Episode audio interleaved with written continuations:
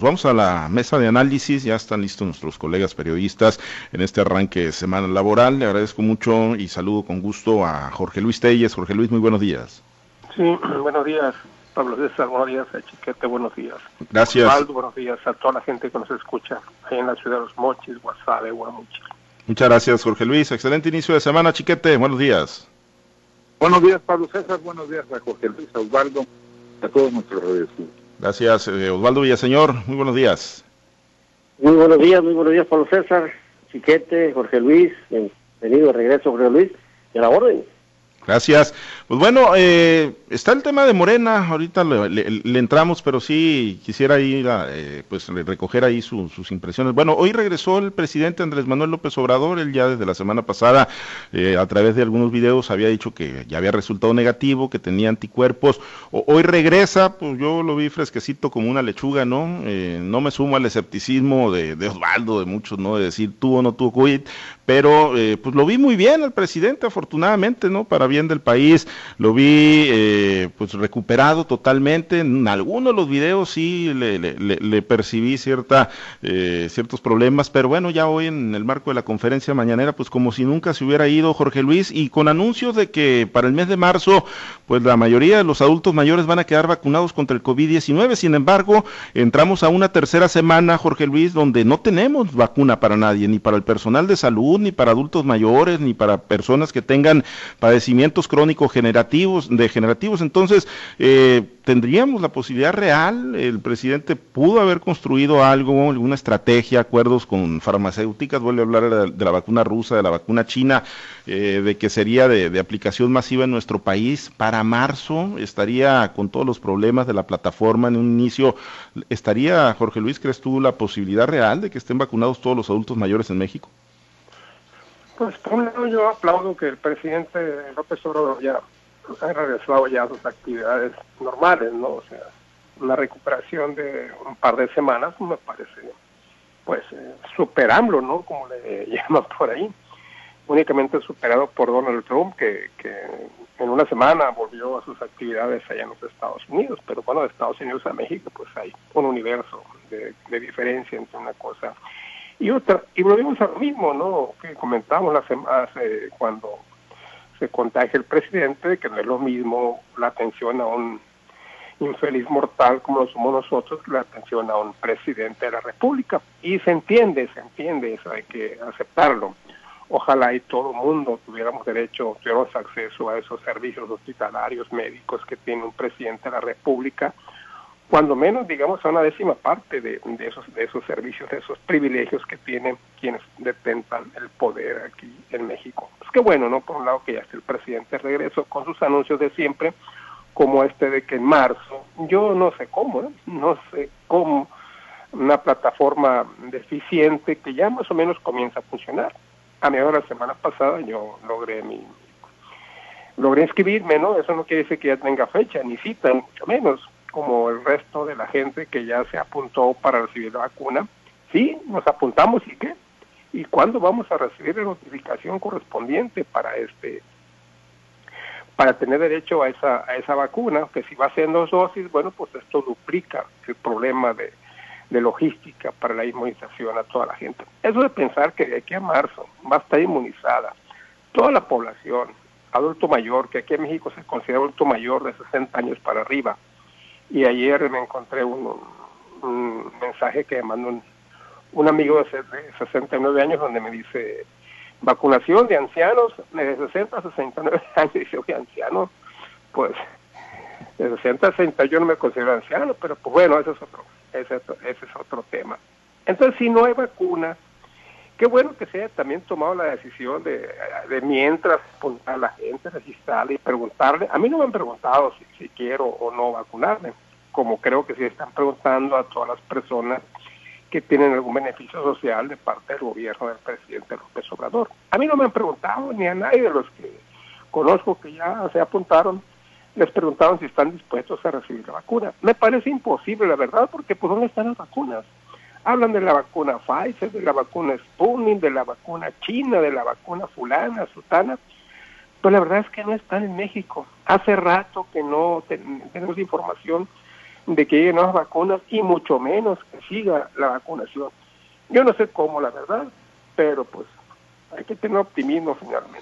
Pues sí, es lo que nos queda, ¿no? El optimismo y ponerle buena cara a esto, porque bueno, pues eh, tenemos acumulados casi 200 mil personas muertas entre las cifras de la, Secretaría de Salud y las del INEGI. Eh, la vacunación pues va muy lenta, 700 mil, entre 700 y 800 mil mexicanos de una población de más de 126 millones que apenas han recibido la, la vacuna, mientras que pues en otros países ya se cuentan por millones los inmunizados. Aquí en México va muy lento y lo decíamos, tercera semana y no tenemos vacuna, no se ha cubierto ni siquiera el personal de salud, se dijo que ellos en enero eh, se iban a terminar y pues hoy están muchos de ellos comiéndose las uñas porque pues sienten que la segunda dosis se está tardando mucho en el caso de la vacuna de Pfizer. Y en el tema de la vacuna, Chiquete, hoy eh, le hacían el cuestionamiento al presidente si se iba a vacunar después de tener COVID, si pues iba a recibir alguna vacuna de manera preferente.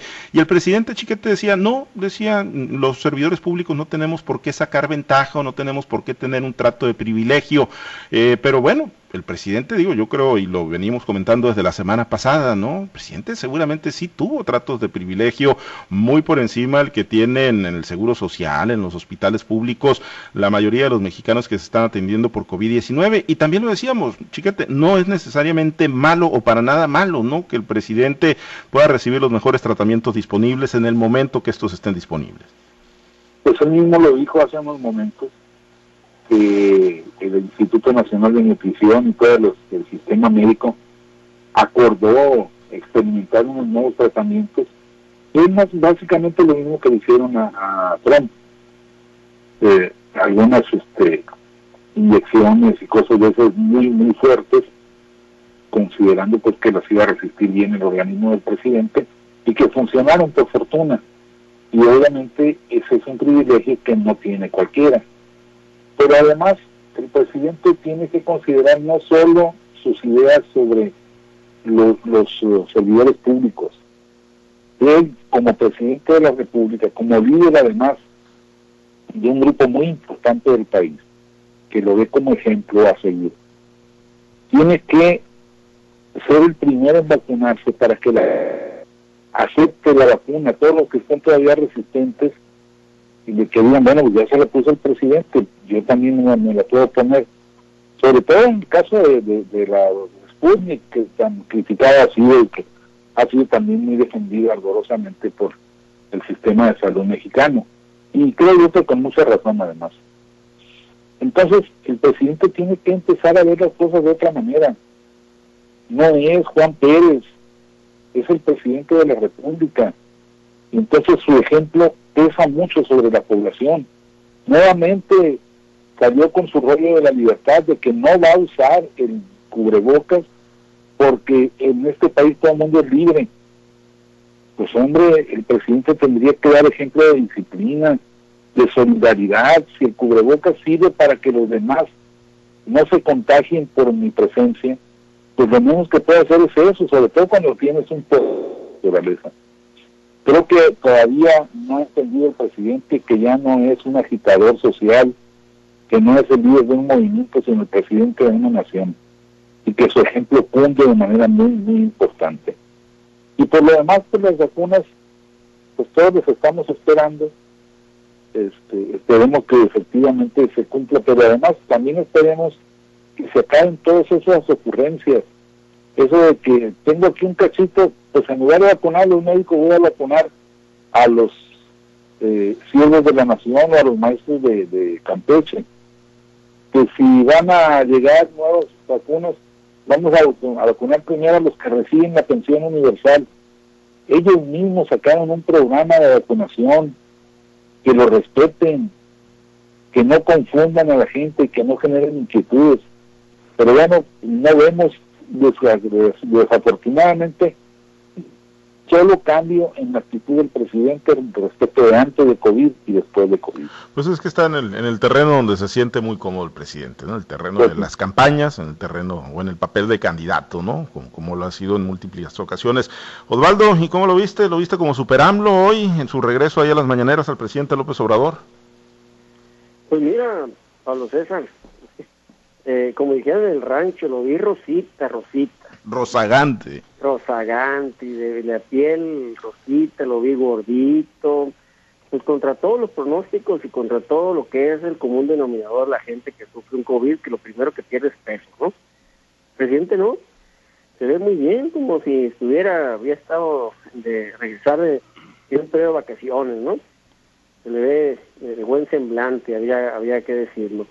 Pero lo que sí es cierto es que eh, si el presidente o mucha gente pensó que el presidente podría cambiar su actitud, incluso los propios detractores, los más acérrimos críticos al presidente, siempre obligaron esa esperanza pues que ojalá que el presidente que ya vivió en carne propia ese problema de COVID, decían, pues regrese con una nueva actitud más solidaria, más incluyente, de convocar a la unidad a los mexicanos, de dejar la polarización atrás. Para nada, hombre. El presidente llegó echando echando la calle encima a los medios de comunicación, sobre todo y nombrando la Universal, al Reforma, Enrique Krause, que son parte del AMPA del periodismo, que es la prensa amarillista, que son los medios que le apuestan al fracaso de su gobierno, bueno, y un sinfín de linduras más que salieron de la boca del presidente. Pero además, eh, eh, la parte ideológica, que es la que más destaca el presidente en sus mañaneras, fue muy evidente otra vez, hablando de que muy optimista que vamos a salir de la crisis y van a superar la crisis económica, la crisis de la pandemia, de que la cuarta transformación del país se va a concretar, y bueno, y le preguntan por ahí, ¿no? ¿Y cómo le va a hacer? Bueno, con una actitud positiva, dijo, con trabajo, y listo, ¿no? Fue todo, ¿no? Pero bueno, dejando ahí eh, nuevas esperanzas de que todo esto que está viendo el día de hoy no pasa nada, ¿no?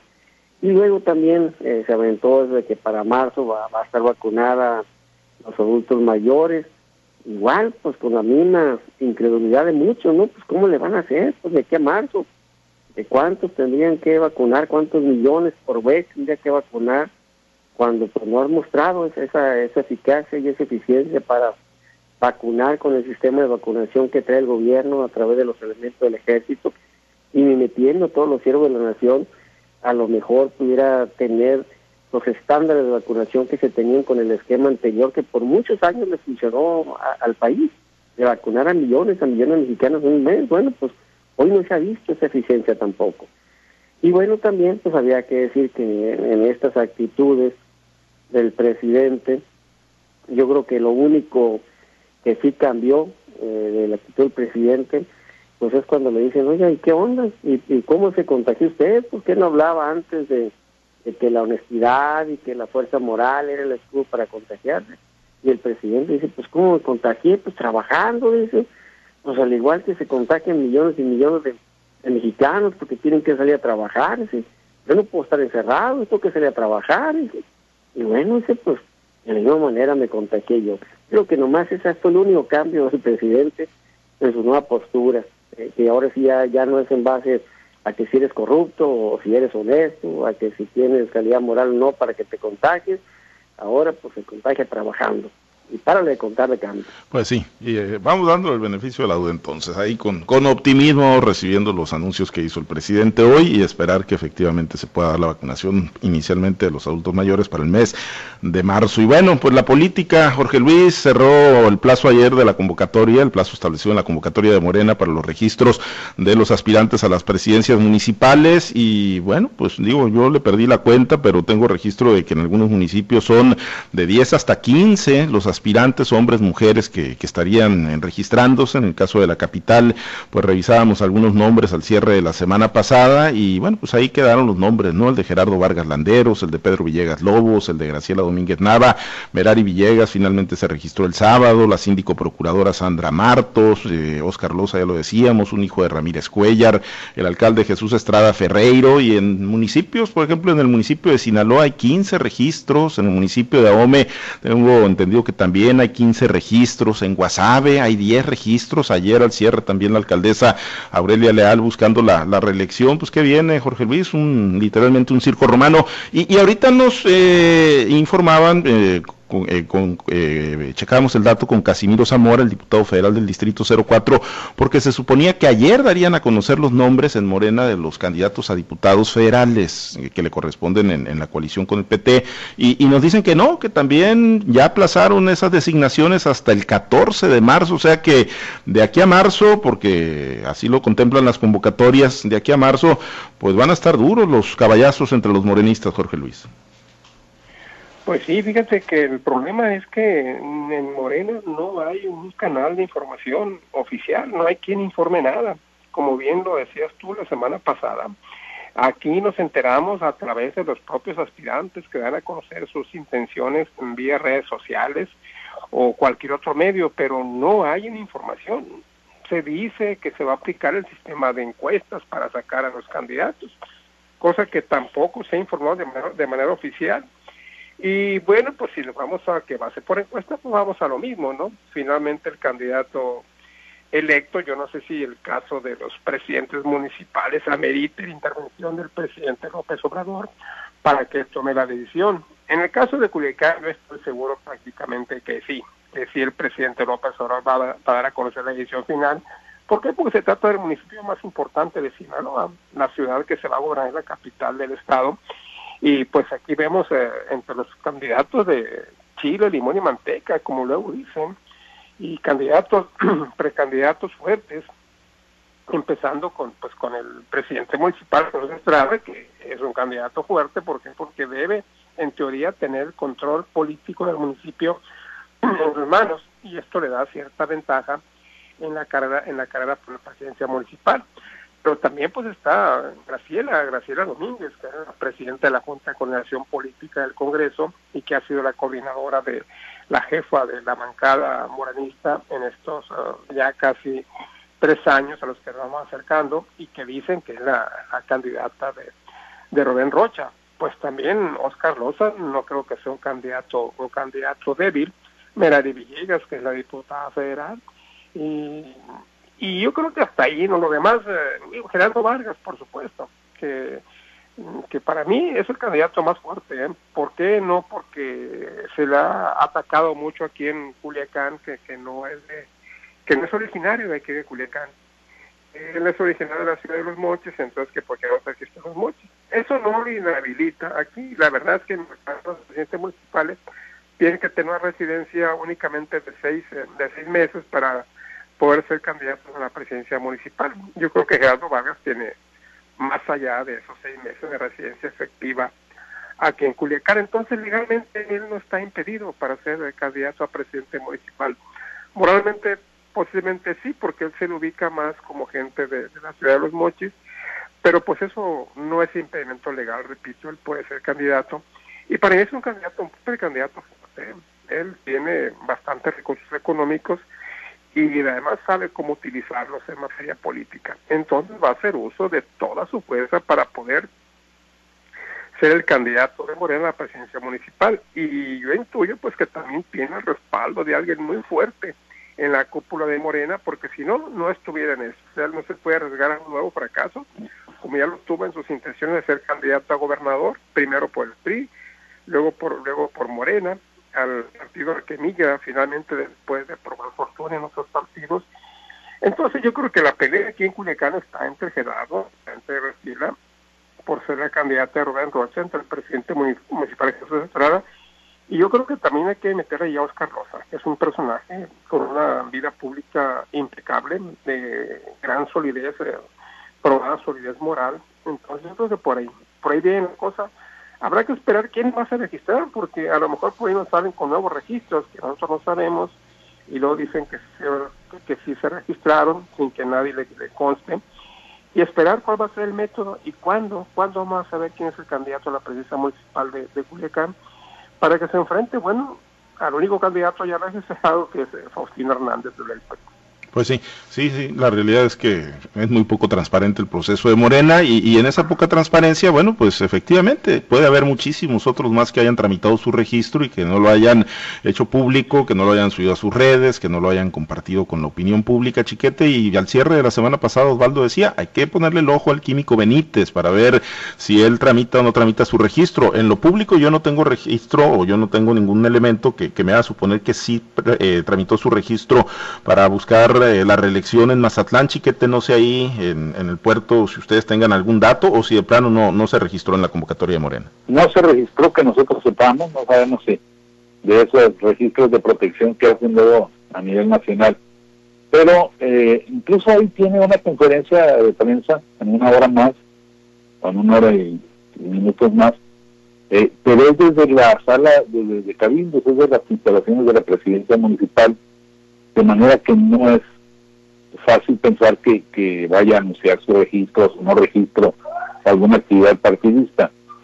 Eh, pero el hecho de que siga fungiendo, pues eh, sin hacer pronunciamiento, pues indica que él trae su proyecto, él ya había advertido que es de carácter jurídico, que no le habían dejado otro camino dentro de Morena y que va a, a respetar el camino de esos de, esos vericuetos de la, de la judicialización.